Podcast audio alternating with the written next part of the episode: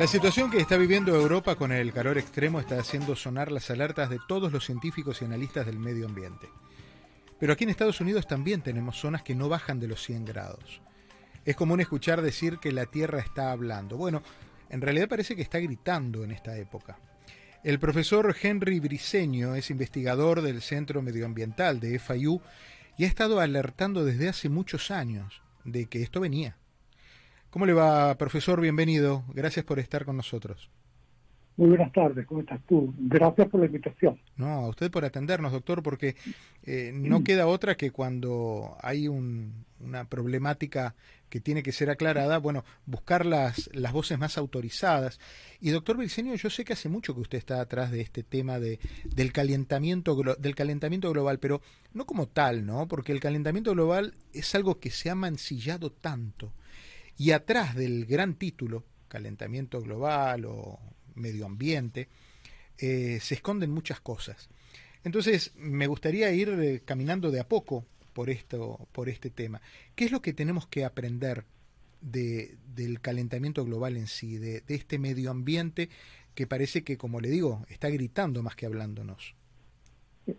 Pero una de las cosas que uno no se siente eh, mal, para decirlo de alguna manera, es que yo quisiera poder decir, eh, estaba equivocado. Yo recuerdo hace, hace varios años que, que tú me entrevistaste, estamos hablando de, consecuencias del, cambio climático en general. Y lógicamente el aumento del nivel del mar, el aumento de las temperaturas, etc.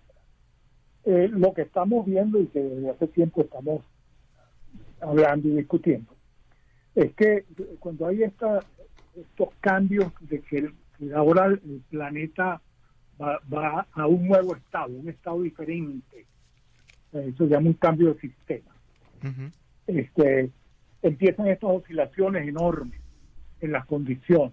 Entonces tenemos sequías muy pronunciadas y olas de calor, pero al mismo tiempo tenemos luego inundaciones o inviernos muy crudos, extremos, ¿okay?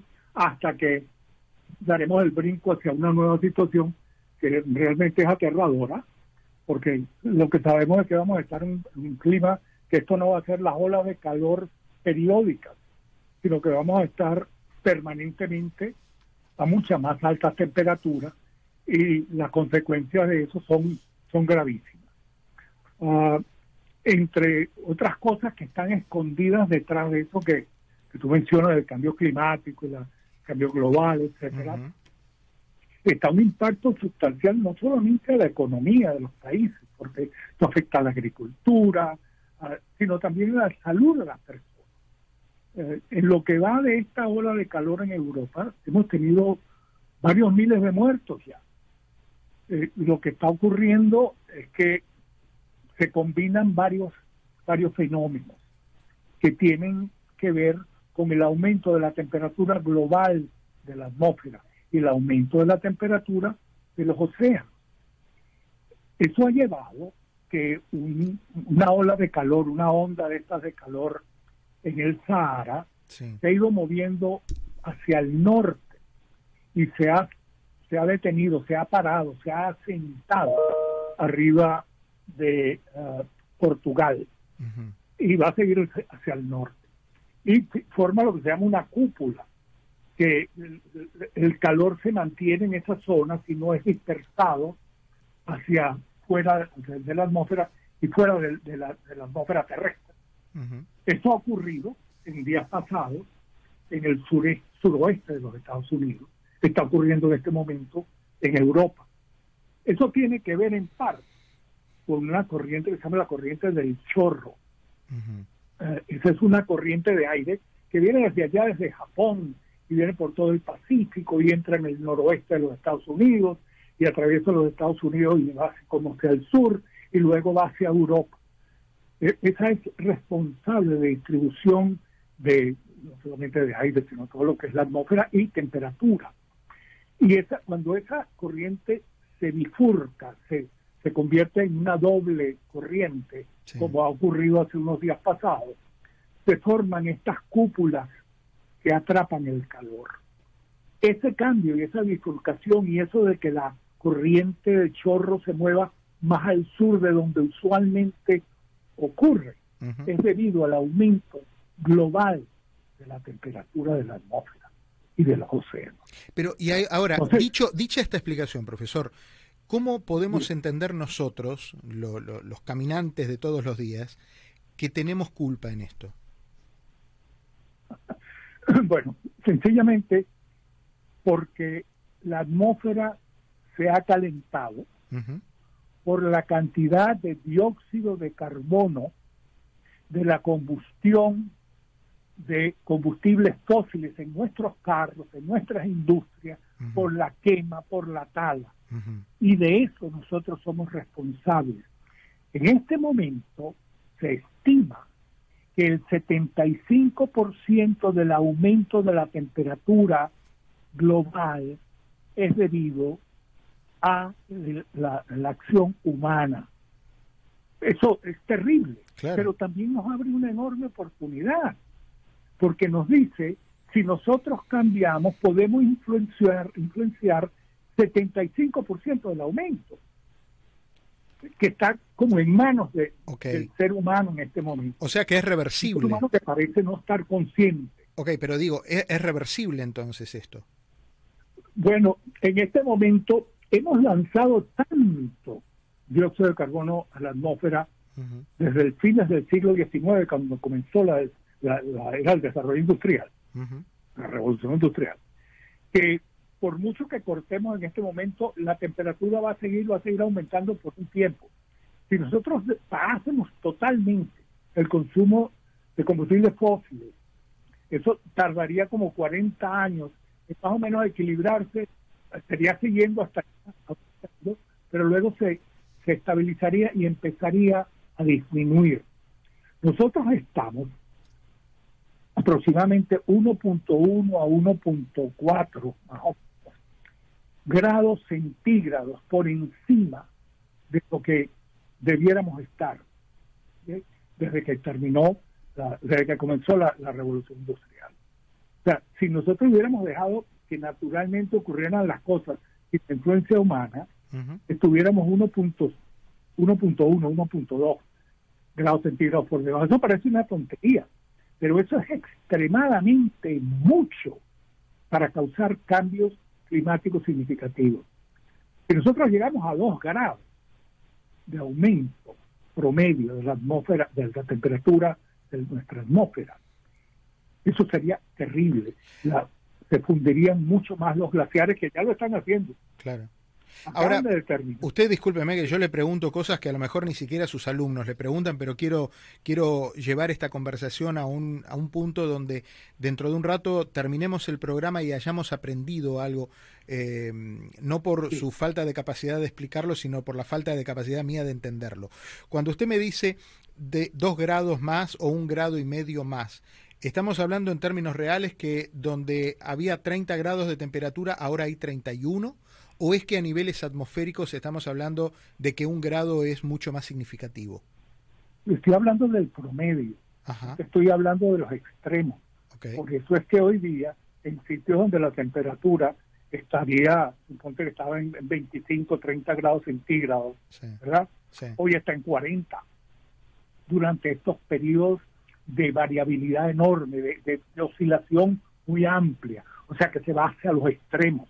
El promedio está aumentando quizás 1.1, ¿verdad? Pero los extremos se van muchísimo más allá, muchísimo más arriba o muchísimo más abajo. A eso me refiero. Y los problemas que estamos causando, o que se están viendo, las quemas enormes, por todas partes en este momento en Portugal, en Francia, en España, aquí en los Estados Unidos, en California, en Nuevo México, en Arizona, Nevada, sea, por todos lados. y, hay que tener conciencia y darnos cuenta de que todos tenemos algo que ver con esto y que todos tenemos maneras de contribuir a que esto no sea peor para nuestros nietos. Eso es lo más importante. Claro, porque ahí, lo vamos a vivir. Exacto. Ahí usted está señalando una cosa que creo que es medular en esto.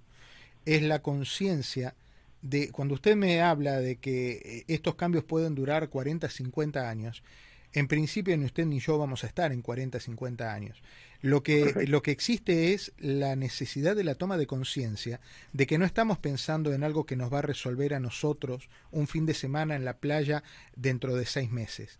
Es algo que le va a resolver la vida, la diferencia entre la vida o, no, o la no existencia ya de vida a, nuestros nietos o eh, incluso generaciones posteriores. Y ahí es donde yo siento que la mezquindad humana eh, tiene un papel fundamental o entendemos esto con los ojos puestos en mucho más allá de los límites de nuestra vida, o no lo vamos a entender más. Sí, exactamente. Y es importante tener en cuenta que mucha gente piensa que el cambio climático como que viene en el futuro, lo ven en el futuro. No, por Dios, está aquí ya. Ya llegó, llegó hace tiempo. Nuestras costas, el mar, la línea de costa está aumentando y se nos están inundando nuestras ciudades con mayor frecuencia. Llegará un momento en que van a estar permanentemente inundadas y no se va a poder vivir en esas ciudades, va a haber que abandonarlas, va a haber que mudarlas. Y cuando yo le digo a la gente aquí en el sur de la Florida que habrá que mudarse y que lo que hay es que estar pensando ya de una vez que ya con el daño que hemos hecho y lo que se nos viene encima, dentro de unos 50 años, al final de este siglo, ya vamos a tener que estar fuera de muchas zonas costeras y en la Florida muchísimo más, porque esto es muy plano, muy cerca del nivel del mar. Entonces hay que empezar a pensar para dónde nos vamos a mudar. Para, o sea, yo no, pero los que vienen. ¿Y, cuál dónde van a estar las ciudades? ¿Dónde, ¿De dónde se va a sacar el agua para esas ciudades y los servicios? ¿Cuál va a ser el sistema de carretera? ¿Cómo diseñamos ciudades que sean más consonas con el ambiente, que no causen tanto daño? cuáles van a ser las fuentes de trabajo para esta gente. Todo eso hay que empezarlo a planificar desde ya, amigo. Y no se está haciendo. Y eso es lo que a mí me angustia. Claro, por supuesto. Y, déjeme decirle que... es una cosa que si la vieran, hmm. no como una tragedia, hmm. sino que la vieran como una oportunidad. Vamos a tener que fundar nuevas ciudades y eso serán inversiones enormes, oportunidades enormes de hacer todo tipo de negocios inventar todo tipo de cosas y tecnologías. Y, eh, o sea, es una oportunidad dentro de una tragedia. Esta mañana cuando, cuando planeaba un poco charlar con, con usted, empecé a, primero por el tema y digo, bueno, puedo hablar con, con A, con B, con C. Y en el camino eh, me topé con, con, un profesor también de, de, este tema, de esta materia, y me dijo con, con la misma sensación de frustración que usted me, me transmitió ahora y, de angustia, me dice, yo ya no sé si no te das cuenta que no estoy apareciendo ni en radio ni en televisión, porque se, tuve que bajar los brazos, porque veo que mis mensajes, mis horas de tratar de explicarle a la gente lo que viene, se me viene en contra y me pone en una visión, en una, me pone en una situación de fatalismo frente a la realidad. Y la gente, entre cuando ve tres, cuatro veces a una persona en ese estado de, de, intentar tomar, hacer tomar conciencia, la gente enseguida como que mira para otro lado. Lo primero es por la falta de compromiso. En realidad lo primero es por miedo seamos claros. Lo primero es miedo. E, eso es, eso es miedo. Y después viene falta de compromiso. ¿Miedo a qué? Porque finalmente, fíjese el egoísmo cómo funciona. ¿Miedo a qué si nosotros no nos va a tocar? Para empezar a hablar, ¿no? Y después uno empieza a proyectar en sus hijos y a lo mejor quizás a los hijos tampoco les toque, pero ya empieza a meterse con los nietos y con los bisnietos. Eh, esto que estoy tratando de establecer en términos generacionales, estamos hablando de 50, 60 años. Y cuando, como usted decía, la gente dice, bueno, eso va a pasar en el futuro, pues le cuento que ya venía pasando cuando nacimos. Porque el profesor lo que me está hablando es de 1800, de 1900, eh, y ya ese tiempo nosotros nacimos después de todas esas épocas donde empezaron a generarse los problemas que terminaron siendo hoy, que están eh, marcando indicadores de alerta. Y muy posiblemente en el tiempo todavía no estaban los elementos para darnos cuenta lo mal que estábamos. Pero la tecnología nos lleva ahora a, contar con, elementos para demostrar que en realidad estábamos un poco más preocupados de lo que deberíamos. Em, Y, vuelvo a esto, profesor, cuando, cuando usted me cuenta esto a mí o se lo cuenta a sus alumnos o lo invitan a un programa de radio, de televisión, y termina la entrevista, bueno, gracias, profesor, y usted se va, ¿cómo se siente? Bueno, eh, exactamente eso estaba pensando antes de, la entrevista de hoy, es curioso. Y, decía, eh, ¿hasta cuándo? Le decía a mi esposa, decía, ¿hasta cuándo arar en el mar? Y, y entonces me recordé de algo. Me recordé, pues yo tengo muchos amigos en Holanda, y me recordé que los holandeses han sido capaces de arar en el mar y producir del fondo marino. En otras palabras, vamos a seguir en esto, no queda otra. Yo también, así mismo, yo esta semana me han llamado varias veces a, a entrevistas. Eso es, eso es muy normal cada vez que hay una crisis y cada vez que hay una crisis somos como los bomberos, ¿no? Que nos llaman el momento que hay fuego, que hay calor, que hay inundaciones, que hay que salir corriendo, como unos eh, first responders. Este, no, no he, no he dado, no he dado entrevistas, sino hasta hoy que ya sentí, bueno, ya vamos a hablar y, y como te conozco también, de bueno, vamos a, vamos a vamos a conversar. Muchas gracias. Y sí, me siento, me siento, muchas veces digo, bueno, ¿hasta cuándo? no ¿Qué necesita la gente para darse cuenta? Yo creo que sí se dan cuenta, pero como no lo entienden, hay veces, este, y, es muy, hay mucha incertidumbre, y, lamentablemente han politizado esto, politizaron lo del virus y politizaron, todo lo quieren politizar, y eso es muy lamentable, este porque no es una cuestión de de partidos políticos, una cuestión de, salud de nuestras poblaciones, de salud económica, salud política, salud física y, nuestro futuro.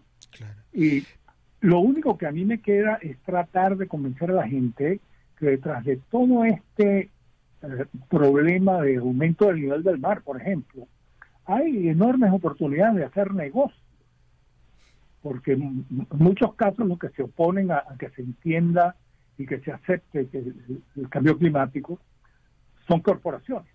Claro. Porque tienen sus intereses y piensan que, que todo esto es lo que lleva a cerrar de negocios. Y, eh, en, realidad no es así, en realidad le va a dar la, enorme oportunidad de tener mucho más negocios si el caso va. ¿okay? Y, y que debieran tener entre sus planes, como algunos lo han hecho ya, tener en sus planes que ¿Qué cosas van a hacer ellos bajo un escenario de mayores niveles del nivel del mar, bajo niveles de, mayores número de sequías al año? Eh, o sea, que eso lo vamos a enfrentar, ¿no? Si lo vamos a enfrentar, ¿cómo lo vamos a enfrentar? El que esté más preparado para enfrentar eso, ¿verdad? Será el que será exitoso. Profesor, usted me habló de la política y, tenía en un, en un menú de, posibles preguntas o de posibles temas el tema de la política.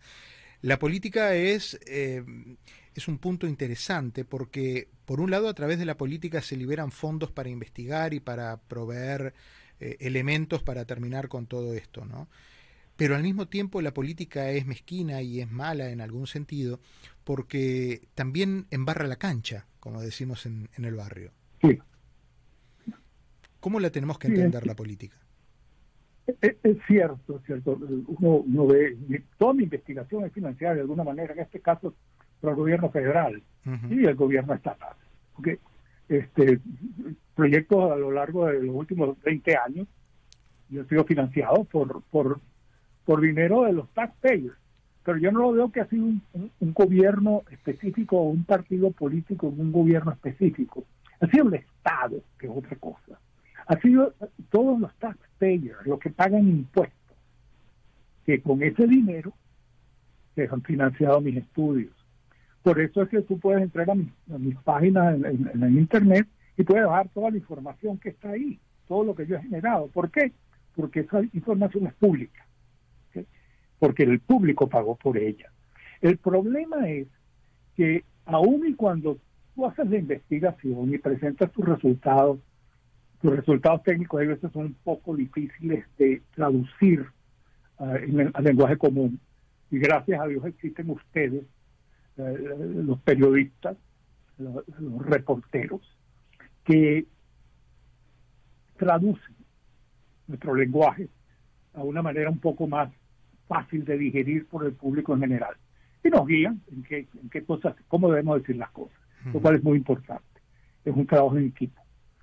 Y entonces, a pesar de ello, sin embargo, uno ve que no, no se cada, no llega al fondo, no se convence a la mayoría de la gente. Mucha gente piensa que esto somos un grupito de locos que se nos ocurrió esto, ¿no? Porque tenemos un negocio detrás. No, por Dios, el 95% de los científicos del mundo están de acuerdo que tenemos un problema grave con el cambio climático y que tenemos que hacer algo. O sea, ahí estamos, o sea, hemos estado ofreciendo no solamente evidencia de lo que está pasando, sino respuestas y también tratando de dar guía en qué es lo que hay que hacer en el futuro para construir una sociedad que sean más resistentes a lo que se nos viene encima. Yo creo que uno de los hechos incontrastables que ha tenido el, fundamento o, muchos de los fundamentos que usted tiene, que, ustedes tienen los científicos y hablando usted particularmente, usted le ha dedicado mucho de su investigación al tema del agua y a los recursos renovables, pero específicamente al tema del agua. Y me acuerdo que en plena pandemia, cuando estábamos todos encerrados en distintas partes del mundo, cuando no se podían cruzar barcos ni comerciales ni turísticos, cuando no se podía nada y las fábricas cerraban, en, un muy feo momento histórico de la humanidad, porque hubo que parar el mundo de alguna manera, en ese momento se le aclararon las aguas, se podían sacar fotos satelitales de lugares impensados, lugares que generaciones no sabían que existían y que la, disipación de los gases permitían que se pudieran mostrar, que la liberación de las toxinas en las aguas mostraran que el mar es mucho más celeste y más verde en algunas partes del mundo. ¿Hay alguna manera de volver a ese momento sin necesidad de parar el mundo, profesor? Bueno, hacia eso deberíamos ir. Ahí, una de las cosas una de las razones fundamentales, como te mencionaba antes, es los combustibles fósiles, petróleo, carbón, etcétera. Entonces, es necesario, y hemos insistido, y sigue insistiendo, en que hay que ir hacia fuentes de energía que no sean tan dañinas como esta. Pues energía solar, energía del, de los océanos, energía geotérmica, en las zonas donde tenemos eh, magma, o sea, lava, etcétera, campos volcánicos cerca de la superficie, etcétera. Eh, o sea, hay, hay, otras maneras. Buscar eh, el plasma parece ser una fuente importante, el hidrógeno, etcétera. Hay, hay diferentes direcciones en las cuales podemos ir y deberíamos ir en este momento en todas direcciones, porque todas son importantes y cualquiera de ellas nos puede generar una respuesta y luego implementarla. Lamentablemente, en algunos casos hay intereses, intereses bien claros de, corporaciones que están en, cuestiones de fábrica de vehículos, etcétera, eh, o la industria petrolera, que no están interesados en que estas cosas se desarrollen. Entonces, eso habrá que con el tiempo, espero, espero que de alguna manera cambien su actitud y vean que hay otras oportunidades de negocio. Claro. Alguien decía alguna vez que alguien decía alguna vez que si los malos se dieran cuenta que ser bueno es un buen negocio, serían buenos hasta por negocio. Eh, llevando esto al terreno de, la empresa que usted menciona, si e, las corporaciones vieran que existe una forma alternativa de, hacer negocio eh, salvando el planeta, bueno, a lo mejor lo harían. Eh, que el problema no es que sigan con, con, el negocio o no, eso ni siquiera nos preocupa. El tema es que sigan haciendo el dinero, esa parte está bien, pero déjenos, déjenos el mundo. Sí, correcto, y eso es lo que eso es lo que yo me refiero. Cuando digo que hay oportunidades, pero tenés el futuro de todo tipo y hasta impensables eh, que, que, van a ocurrir.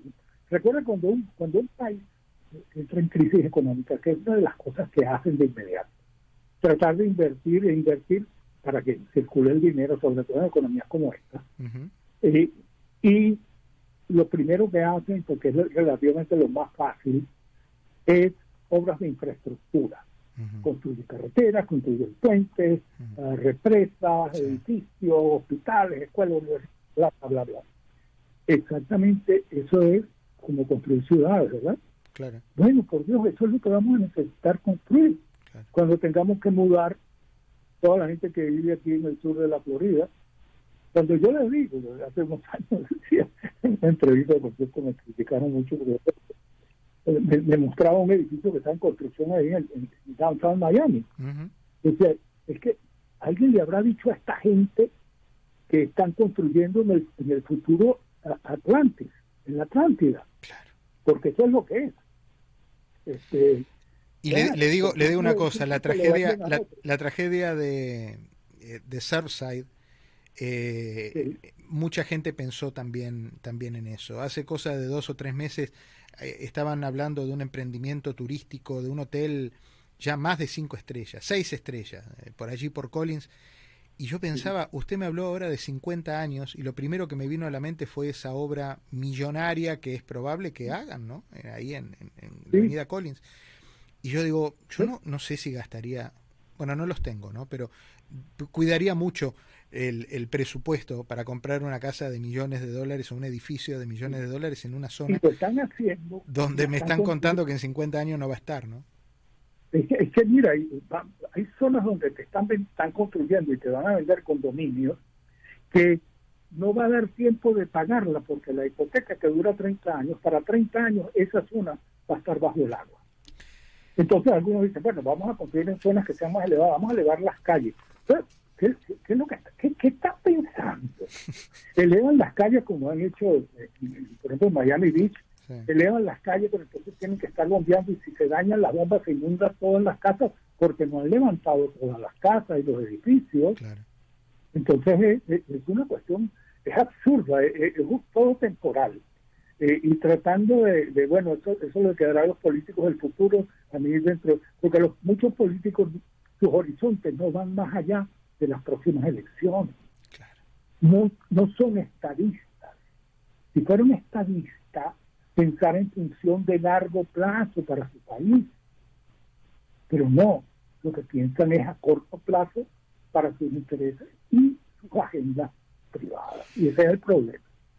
Ah, lamentablemente, y uno lo ve hasta en políticos que mucha gente pensaba que eran, estaban muy de acuerdo con la cuestión de enfrentar el cambio climático, como aquel lamentable mayor de Miami Beach, que cuando supo los resultados de mis estudios de calidad de agua y toda la porquería que estaban lanzando a la bahía, salieron corriendo y me atacaron y hasta le pidieron a la universidad que, que me votaran de la el tema es eliminar al mensajero en realidad. con, usted fuera de la universidad se acabó la basura en los y los desechos en el agua.